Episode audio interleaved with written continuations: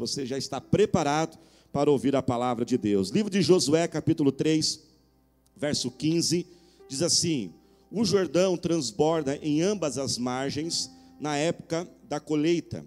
Assim que os sacerdotes carregavam a arca da aliança, chegaram ao Jordão e seus pés tocaram as águas, a correnteza que descia parou de correr e formou uma muralha a grande distância, perto de uma cidade chamada Adã nas proximidades de Zaretã.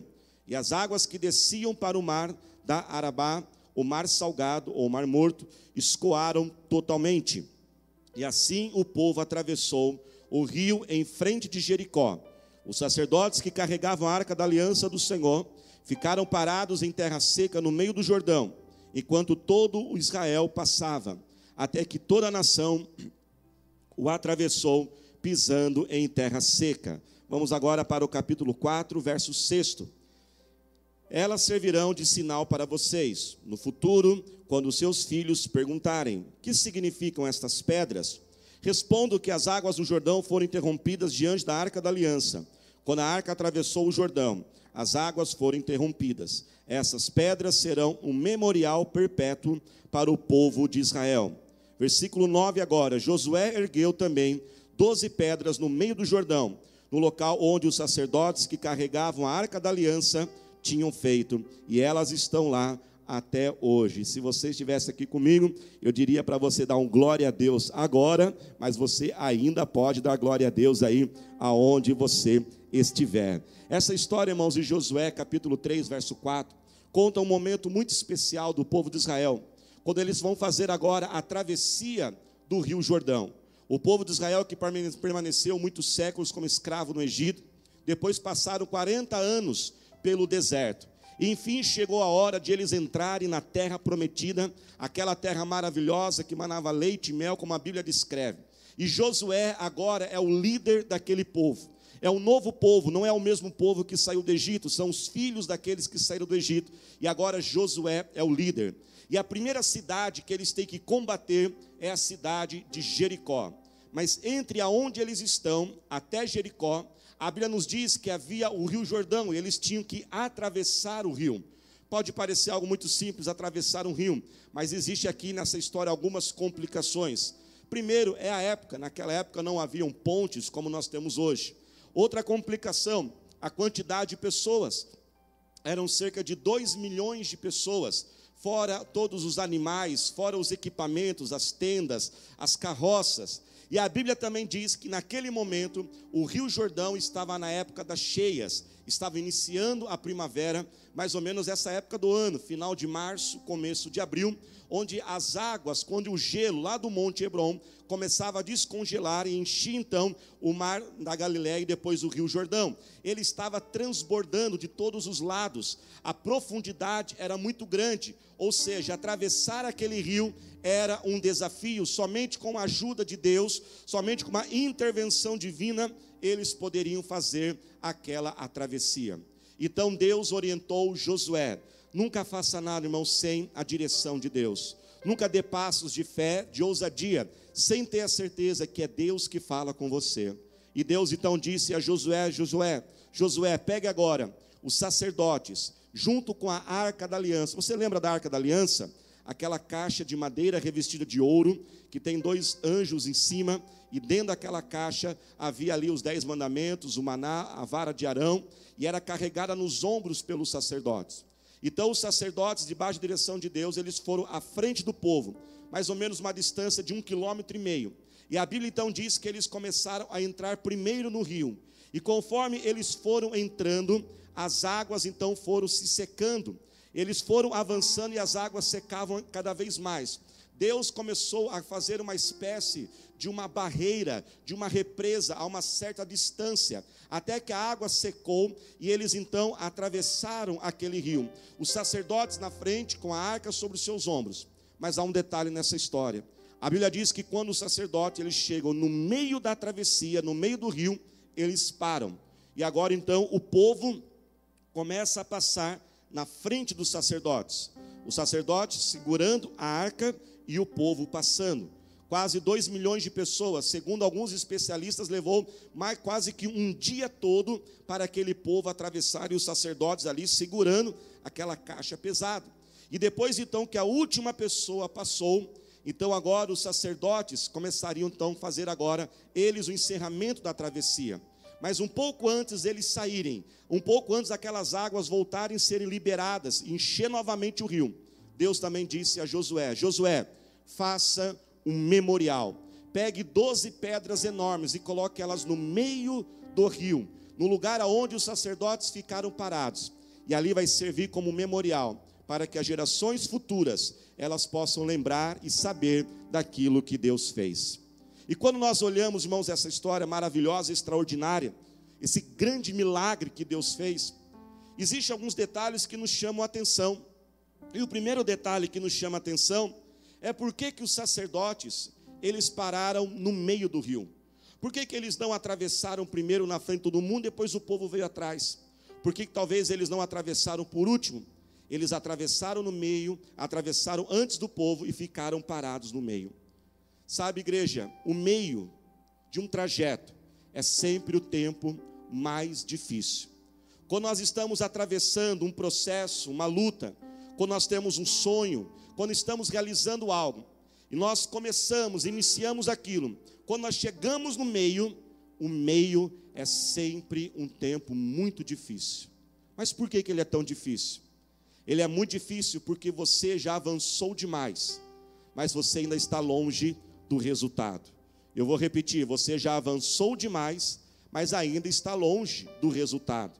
No meio, geralmente, há entre nosso coração uma agonia, uma agitação, um desânimo e muitas vezes até mesmo o medo invade o nosso coração. Quem aqui, por exemplo, nunca, né, talvez um dia você foi cortar o cabelo, geralmente acontece mais com as mulheres, né? Um dia a mulher ela acorda, ela está se sentindo feia, e ela fala: Hoje eu vou no cabeleireiro e eu vou ali fazer uma, uma mudança. E ela vai então até o salão e ela senta ali. A primeira coisa que ela pede, ela diz: Eu quero algo diferente. Ela quer algo diferente no cabelo dela. Então ali a cabeleireira começa a cortar, cortar, cortar.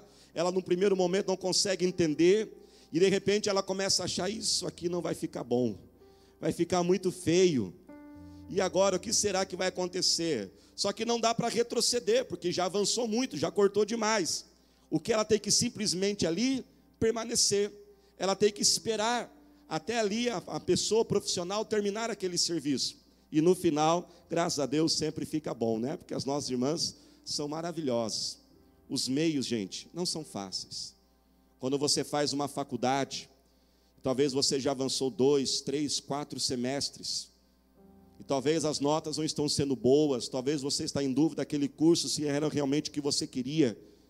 E você olha para trás e vê está tão longe, já andei demais, já investi tanto, mas está tão longe de eu terminar.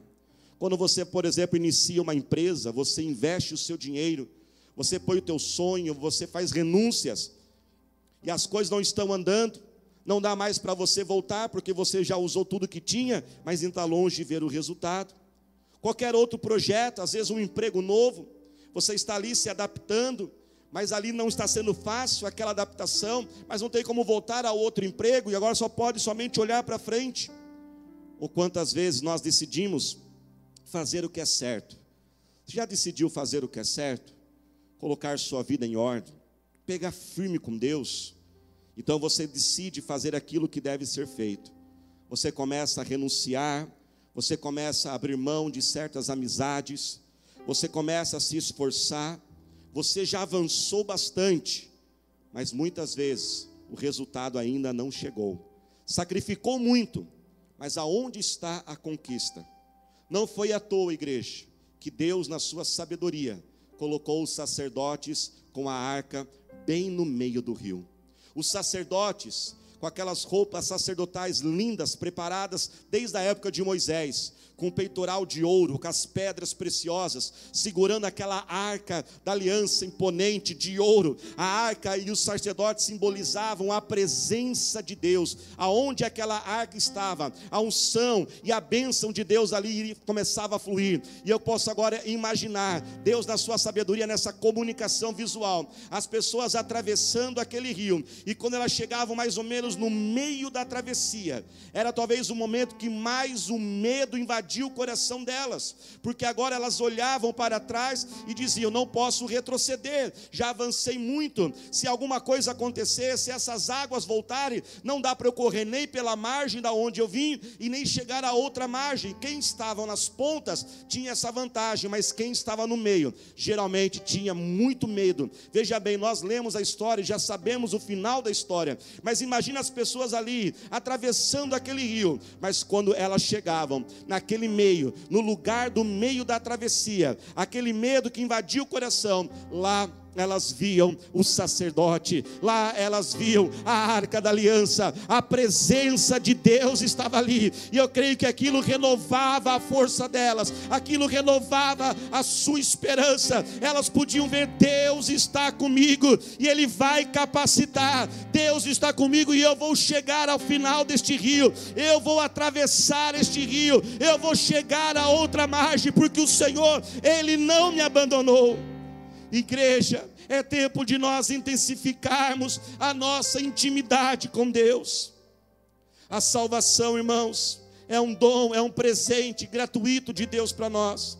Nós não podemos merecer, conquistar, nem tampouco comprar salvação, mas uma vida de intimidade, sim, exige esforço, renúncia e dedicação. Aqueles sacerdotes ficaram praticamente um dia todo segurando aquela arca pesada, se esforçando para ter a presença de Deus ali. Por isso, continue se esforçando para buscar a Deus. Se você tem orado, eu quero dizer, é hora de orar mais. Ore mais intensamente. Ore com mais força, ore com mais fé se você tem lido a Bíblia nesse período, se você tem buscado promessas de Deus, se você está lendo um versículo por dia, chega a hora de ler dois, se você está lendo dois, chega a hora de ler três. Se você tem jejuado, é hora de jejuar mais ainda. Busque mais a presença do Senhor. A Bíblia diz em Oséias 6: busquemos e nos forcemos para conhecer a Deus. Salvação é um dom e um presente gratuito, mas intimidade exige de nós. Temos orado, temos buscado, mas é hora de nós buscarmos ainda mais. Se você não tem participado de uma célula, ah, agora não tem desculpa não, viu? Ah, mas sabe que é? Eu não tinha tempo, era longe demais. Nossas células estão ativas, estão acontecendo pela internet. Entre em nosso site, procure saber aonde tem uma célula se inscreva, participe, se alimente espiritual, não viva sozinho. Há momentos que talvez o desânimo vai bater no nosso coração, mas é aquele momento que nós temos que ter comunhão com os irmãos que nos fortalece. Continue orando para Deus abrir os teus olhos. Conforme nós ouvimos semana passada, continue orando para que Deus mostre, você, mostre que Ele está com você. Proteja a tua mente, proteja o teu coração contra toda a poluição que está aí na internet, nos filmes, seriados, tempos exagerados em redes sociais. Continue e intensifique a sua busca pelo Senhor, porque vale a pena. O Senhor, Ele é fiel, Ele não falha. Aquele povo atravessou aquele rio, e a grande notícia é que nós vamos atravessar sim em nome do Senhor Jesus porque o Deus que fez com aquele povo é o Deus que vai fazer nas nossas vidas. Assim como eles atravessaram aquele grande desafio, esse desafio que está perante nós vai ser atravessado, vai ser superado em nome do Senhor Jesus. Ao você ouvir essa história, talvez você pode lembrar, pastor, mas parece que eu já ouvi algo parecido. O Senhor está falando de Josué que atravessou o Rio Jordão, mas eu ouço, eu lembro que houve também uma outra travessia de Moisés atravessando o Mar Vermelho. Sim, houve também. Esse foi um outro milagre, não é o mesmo milagre. Agora chegou a hora daquela geração ter a sua própria experiência com Deus. A geração que atravessou o Mar Vermelho foi a geração de Moisés e os pais daqueles que estavam ali com Josué. Aquela geração experimentou o milagre deles, mas agora chegou a hora da geração de Josué experimentar e ter as suas próprias experiências com Deus. Preste atenção. Deus manda dizer: chegou a hora de você ter as suas experiências com Deus.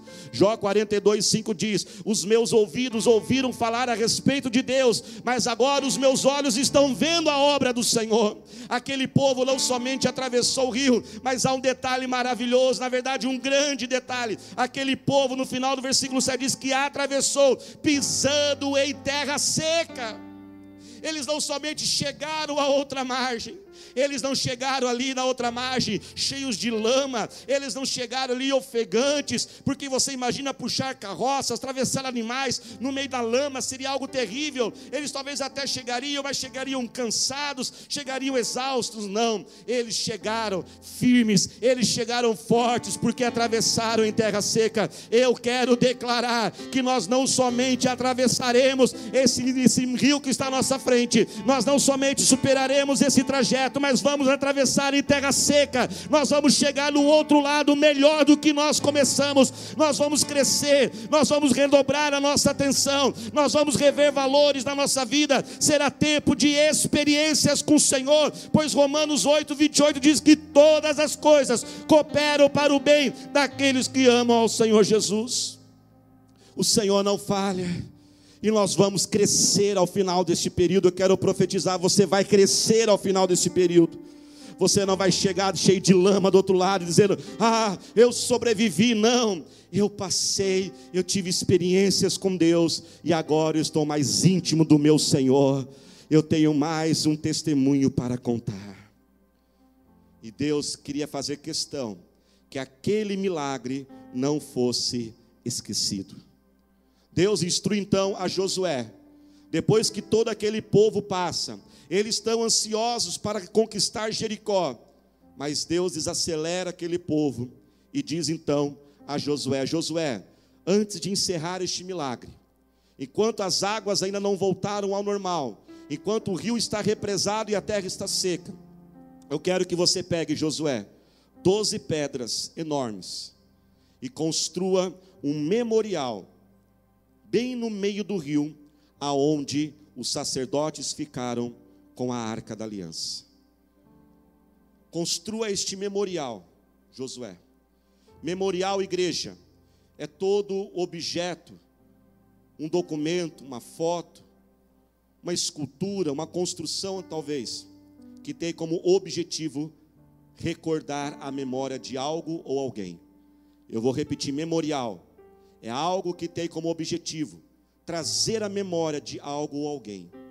Então Deus disse a Josué: Josué, construa este memorial no meio do rio, para que as gerações futuras, quando olharem este memorial, elas possam saber do que eu fiz por elas, elas possam saber do meu grande poder. E saber que aquele Deus que fez um dia naquele povo de Josué, com o seu exército, com, seus, com o povo, seu povo de Israel, é o mesmo Deus que está pronto a fazer novamente. Mas tem algo aqui nessa história. Construir um memorial no meio de um rio, você pode se perguntar, mas as águas vão cobrir este memorial, ele não vai ser visto. O propósito de Deus é que aquele memorial fosse visto, não quando as águas estivessem cheias, que significa fartura e abundância.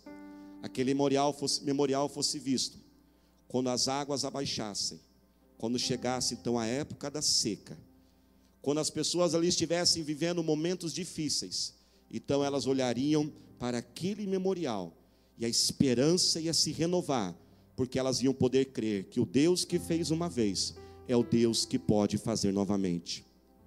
Sabe que às vezes existem momentos que nós não temos como olhar para frente, nós não temos como planejar, fazer agenda, porque nem sabemos como serão os próximos dias, até mesmo as próximas horas. Em momentos como este, igreja, que não é possível olhar para frente para planejar, organizar algo. Neste momento nós olhamos para trás.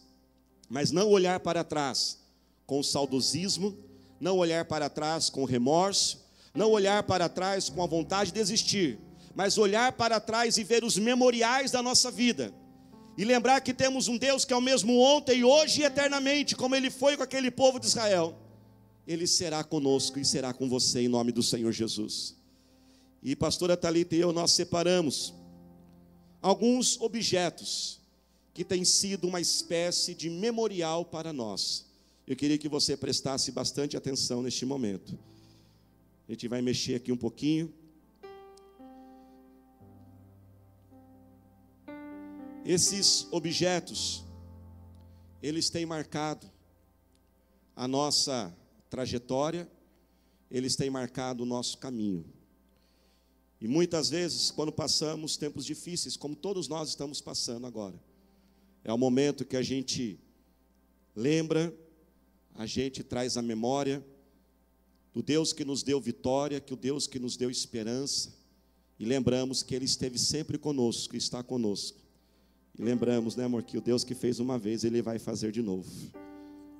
O primeiro objeto que eu queria mostrar aqui, a pastora Thalita vai estar ajudando, é esta Bíblia. Esta Bíblia, ela foi dada pelos meus pais, há 21 anos atrás. Aí, pelo jeito que ela está, você já pode descobrir um pouquinho da minha idade, né? Quando eu fui estudar fora, meus pais me presentearam com esta Bíblia. E com esta Bíblia, eu tenho versículos anotados dos momentos que Deus falou comigo. Olhar essa Bíblia me faz lembrar de toda a trajetória que eu já passei. Um outro objeto importante é este diploma. Tão difícil de obter. Quando eu seguro ele, até fico emocionado, até tremo um pouco. Quando eu estudei fora, e quantas vezes a saudade invadia meu coração, quantas vezes queria voltar embora, saudade da família, dos pais, dos amigos, irmãos em Cristo, da igreja, mas eu coloquei um propósito. E eu dizia comigo mesmo: enquanto esse diploma não estiver nas minhas mãos, nas minhas mãos, eu não vou embora. Talvez você está fazendo um curso aí, coloque esse propósito também e diga: enquanto não estiver nas minhas mãos, eu não vou desistir. Um outro objeto muito importante para mim, vou escolher esse aqui agora é esse objeto que eu comprei quando eu estive em Israel. E aqui eu tenho, trazer mais perto, acenda a luz por gentileza. Aqui eu tenho esse objeto quando isso, que é um pastor cuidando das ovelhas, fica no meu escritório, bem na minha frente. E ali toda vez que eu olho para ele, eu lembro do meu chamado, a responsabilidade que Deus me deu de liderar, de cuidar das ovelhas.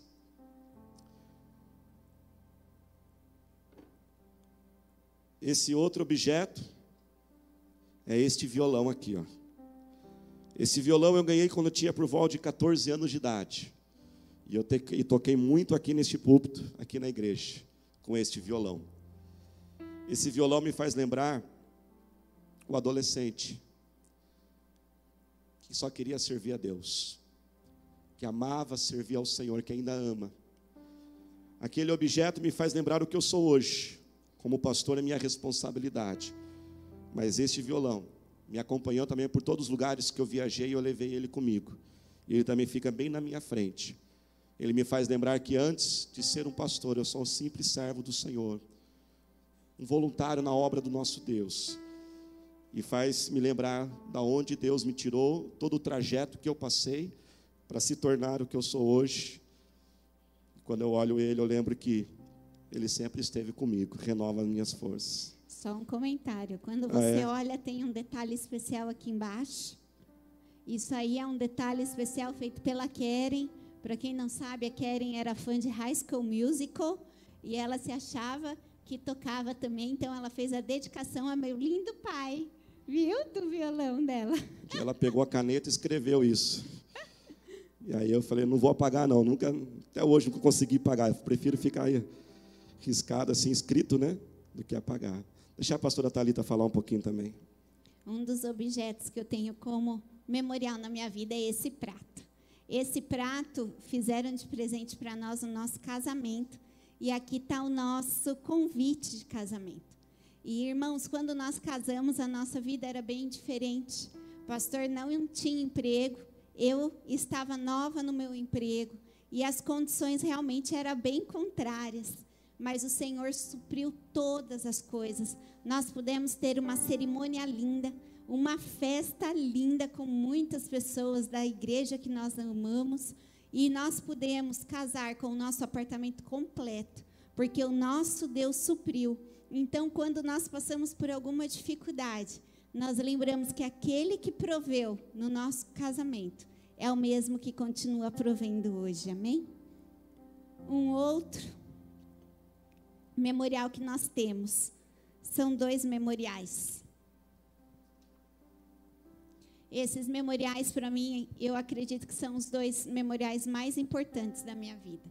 Porque um dia eu fui diagnosticada com endometriose. E o médico deixou claro que eu nunca poderia ter filho.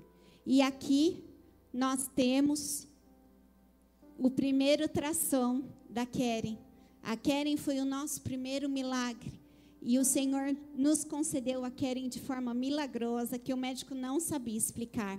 Mas como nosso Deus não faz as coisas pela metade, ele sabia que nós tínhamos. Ai, ela passando, que linda.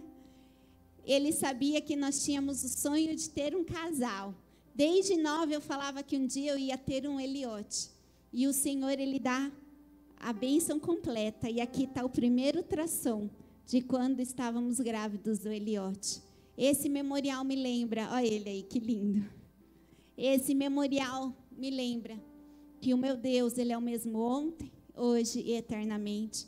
Se ele pôde realizar um possível ontem, ele é o mesmo que realiza hoje e continuará realizando em nossas vidas.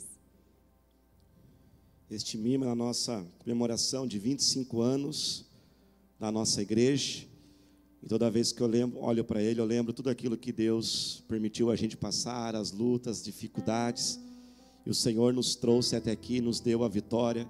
Junto com este memorial também tem uma foto muito especial. Queria que o pessoal colocasse aí essa foto. Essa foto é minha e do meu pai. E isso, aqui neste terreno onde nós estamos. Pode deixar um pouquinho a foto aí. Eu tinha, nessa época, nove anos de idade estava segurando a placa quando nós recém adquirimos esse terreno.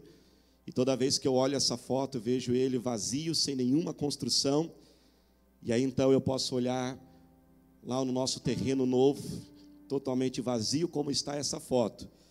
E um dia esse terreno também esteve vazio e temos essa construção aqui. Em nome de Jesus, o Senhor vai nos capacitar a também a ter a nossa nova igreja, a nossa nova construção. Irmãos, olhe para trás um pouco na sua vida. Olhe por onde você passou e lembre-se daquilo que Deus fez na sua vida. Que nessa semana você possa realizar, nós queremos incentivar a todos a fazerem nessa semana um culto familiar. Nós vamos deixar depois lá no site os passos para você fazer este culto. Você inicia ali com uma oração, canta um louvor, lê a palavra de Deus. E eu quero incentivar que você faça isso essa semana. Pegue alguns objetos, algumas fotos e lembre-se daquilo que Deus já fez na sua vida. Aquele memorial era para lembrar do Deus fiel, para que as futuras gerações lembrassem com gratidão, mas também enchessem os seus corações de, de esperança e de fé, e lembrar e confiar que existe um Deus que nunca falha conosco.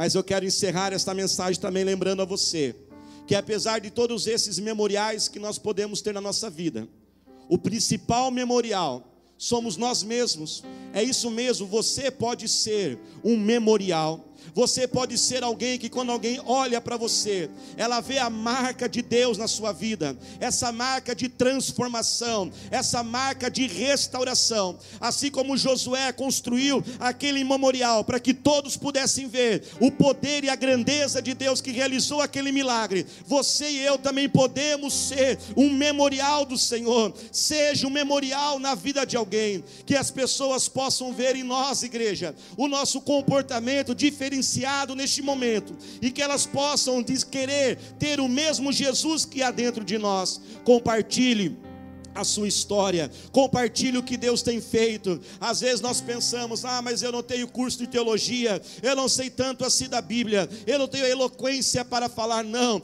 você não precisa de nada disso. Se tiver, é bom, será melhor, mas você já tem algo poderoso, a sua história de transformação. Jesus vai fazer de você um memorial, assim como aquelas pedras, elas foram colocadas uma a uma, Deus também transformará você passo a passo. Deus vai fazer uma obra que nós chamamos uma obra de regeneração. Todos nós estamos num processo de transformação ainda, e eu quero falar com você que está passando por esse processo de transformação, mas talvez nos últimos dias, nas últimas semanas, você talvez teve ali uma espécie de uma recaída, você falhou, e talvez você está sendo tão duro com você mesmo, dizendo como que eu pude fazer isso novamente. O Senhor, Ele te trouxe para você ouvir esta mensagem, para dizer que Ele está pronto para te perdoar. Basta somente você confessar o teu pecado, se arrepender da tua falha. O Senhor Jesus não desiste de você. Ele não vai soltar as tuas mãos. Ele vai, ele vai continuar parando as águas até você atravessar em nome de Jesus. E da mesma forma que você está em processo de regeneração e transformação, pessoas ao seu redor também estão num processo de transformação. Seja paciente com elas. Seja paciente, porque da mesma forma que elas talvez estão precisando ter paciência com você, vamos ter paciência um com o outro. O Senhor está pronto para fazer de nós um memorial. Não importa o nosso passado, não importa o quanto nós erramos, não importa o nosso histórico. A palavra de Deus diz no livro de Romanos, capítulo 5, verso 20, que aonde abundou o pecado, superabundou a graça do nosso Deus. Talvez lá atrás você fez uma mãe chorar. Talvez lá atrás você prejudicou algumas pessoas. Talvez os teus erros não foram pequenos, talvez eles foram grandes demais. Mas não há nenhuma pessoa que Deus não possa transformar. Talvez o inimigo tenha soprado em sua mente: você não tem jeito, não. Isso é para os outros. Eu quero declarar que essa palavra entre teu coração: você tem jeito sim. Deus, Ele é o Deus do impossível. E você não terá somente experiências para serem um memorial, você também será um memorial do Senhor. Poderíamos encerrar este culto sem dar a você a oportunidade de entregar a sua vida a Jesus. Jesus pode te consertar, Jesus pode fazer você um memorial, uma marca de restauração, de libertação. Você que quer voltar para Jesus também agora e reconciliar com Ele, Ele te recebe de braços abertos. Você que quiser fazer esta oração, repita agora comigo. Coloque a mão em teu coração e diga assim, com toda a sua fé: Senhor Jesus, eu entrego a minha vida a Ti. Eu me arrependo dos meus pecados. Eu creio que Tu és o Filho de Deus. Vem agora, Jesus e reescreva a minha história. Eu serei um memorial aonde marcará o teu poder restaurador. Com ousadia e coragem, diga: Satanás, pega tudo que é seu, solta a minha mente, solta o meu coração, porque eu sou de Jesus agora. Se você fez esta oração pela primeira vez na sua vida, nós queríamos conhecer você. Nós estamos colocando aí embaixo iequeguatemi.com.br barra aceitei Jesus. Dê o seu nome para que a nossa equipe possa entrar em contato e acompanhar você. Algo muito especial acontece. Jesus já habita dentro do seu coração. E agora feche os teus olhos e por 30 segundos eu quero que você somente agradeça ao Senhor agora. Agradeça a Ele, diga Senhor, muito obrigado. Obrigado, Jesus, porque o Senhor não desiste de nós, Pai. O Senhor não desiste. O Senhor não desiste. Mesmo quando tropeçamos e falhamos, Pai. O Senhor não solta de nossas mãos. Obrigado pelo seu amor, por sua bondade. Obrigado pelos meus irmãos em Cristo. Obrigado por toda essa equipe, Pai, que preparou este culto, Senhor. Com muita alegria servem ao Senhor neste momento difícil, Senhor. Cremos, ó Pai, que em breve estaremos juntos fisicamente, Deus, ó Pai. E Deus, ó Pai, quando atravessarmos este rio, estaremos maiores e melhores para a glória do Teu nome, Senhor. Abençoe a nossa semana, Senhor Deus, ó Pai. É o que eu te peço agora, Deus, em nome do Senhor Jesus. Eu declaro na sua vida uma semana de boas notícias para a glória do Senhor Jesus.